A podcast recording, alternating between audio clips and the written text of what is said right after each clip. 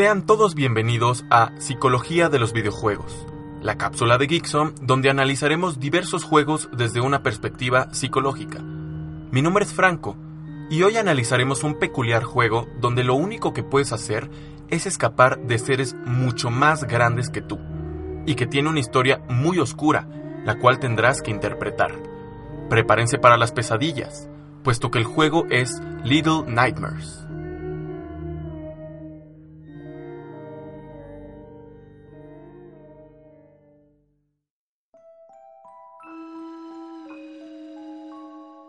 En Little Nightmares, un juego de terror y puzzle, seremos una pequeña niña llamada Six.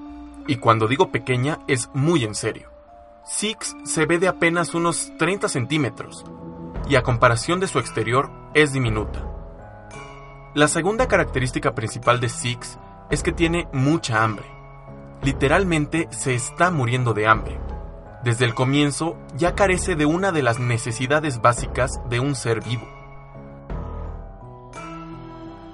Six despierta en un lugar llamado The Maw, o Las Fauces, un lugar sumamente oscuro. En primera instancia parece una fábrica o un lugar industrial, pero mientras más avancemos en este lugar, nos percataremos de que parece ser realmente un barco. Puede llegar a ser claustrofóbico el lugar, o incluso nictofóbico. La atmósfera del lugar ya es un punto en contra de nuestro personaje, pero un total punto a favor del juego. Six, llevando únicamente una capucha amarilla y un pequeño encendedor para alumbrarse, irá avanzando por el lugar mientras va teniendo ataques de hambre, donde podemos verla doblarse del dolor por falta de comida. Conseguirlo sería sencillo, puesto que The Mo es un barco de abastecimiento. Sin embargo, mientras más nos adentramos, nos percatamos de que no estamos solos en el barco. The Mo es realmente habitado por humanos mucho más grandes que nosotros, de un tamaño congruente a las sillas, puertas y mesas del lugar. La megalofobia podría aparecer aquí indudablemente. No solo la superan en tamaño, sino seguramente también en fuerza. Y decir humanos quizá fue muy amable de mi parte. Es cierto que tienen un aspecto humanoide, pero son sumamente grotescos, con extremidades alargadas, rostros desfigurados, obesidad mórbida, u otros aspectos no gratos a la vista.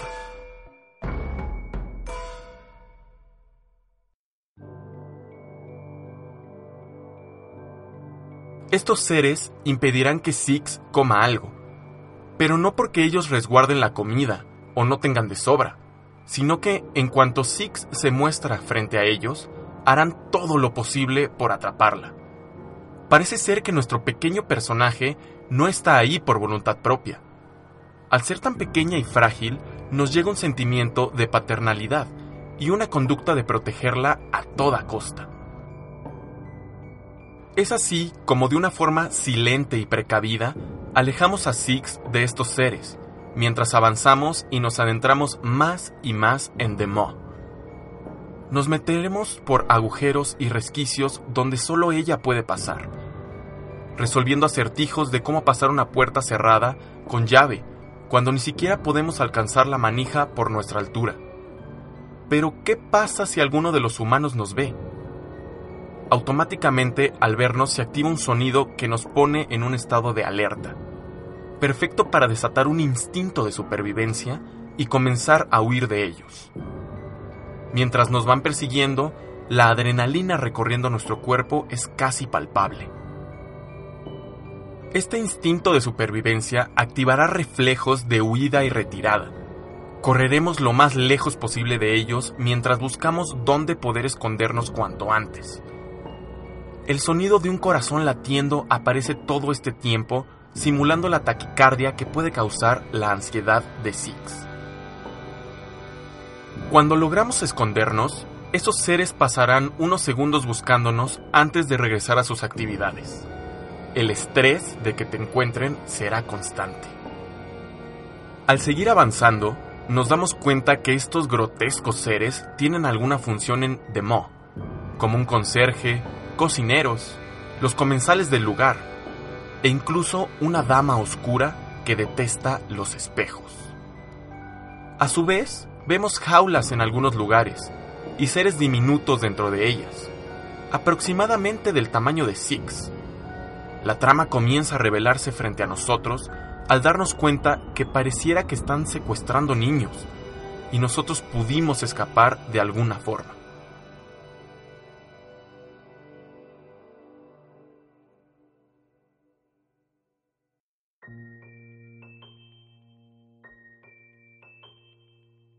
Pero, ¿para qué lo secuestran? El juego como tal no nos lo dice, sino que la trama la veremos desde una forma deductiva e interpretativa, además de hacernos pensar que cosas tan atroces no pueden estar ocurriendo. Además de todo, a lo largo del lugar nos iremos encontrando con otros seres aún más pequeños que nosotros, alrededor de la mitad de nuestro tamaño, y que simulan a gnomos o duendes. Estos huirán y se esconderán de nosotros sin una razón aparente. Si logramos atraparlos o encontrarlos, Six les dará un tierno abrazo demostrándoles que no somos peligrosos y no tienen por qué huir. Eso al menos hasta un momento atroz que ocurrirá más inmersos en el juego. Y es que Little Nightmares tiene muchos momentos que el jugador no espera cambios en la trama e incluso en la personalidad de los personajes. Finalmente, los seres más grandes que tú te quieren comer y, con el hambre que manifiestas, puedes entenderlos e incluso identificarte con ellos. Finalmente, el hambre puede cambiar a las personas y por sobrevivir, uno es capaz de hacer cosas inimaginables. Es así como Little Nightmares nos brinda un terror aumentado por la ansiedad de escapar de seres grotescos, mientras tratamos de satisfacer el hambre de una niña famélica e indefensa, en un lugar donde están ocurriendo secuestros y situaciones horripilantes. ¿Qué serías capaz de hacer por hambre? ¿Hasta dónde llegarías por sobrevivir? ¿Serías lo suficientemente hábil e inteligente para escapar de seres que son varias veces tu tamaño peso y fuerza en un lugar desconocido? Little Nightmares te dará respuesta a todo ello. Así que adéntrense a las fauces de este juego, las cuales los comerán vivos. Prepárense para sentirse indefensos y no tener más remedio que huir y esconderse. Estén listos para momentos inesperados que cambiarán su perspectiva, la de Little Nightmares y sus personajes. Y recuerden que, así como Six, aunque las pesadillas sean pequeñas, no dejan de ser terroríficas. Muchas gracias a todos los que estuvieron presentes en esta cápsula. Síganos en las redes de Geeksom, Geeksom Team en YouTube, arroba Geeksom en Twitter y Geeksom en Facebook, iTunes y Mixcloud. Suscríbanse, compartan y comenten qué otro juego les gustaría que analizáramos desde una perspectiva psicológica. Y no olviden sintonizarnos en la próxima edición de Psicología de los Videojuegos. Yo soy Franco. Hasta la próxima.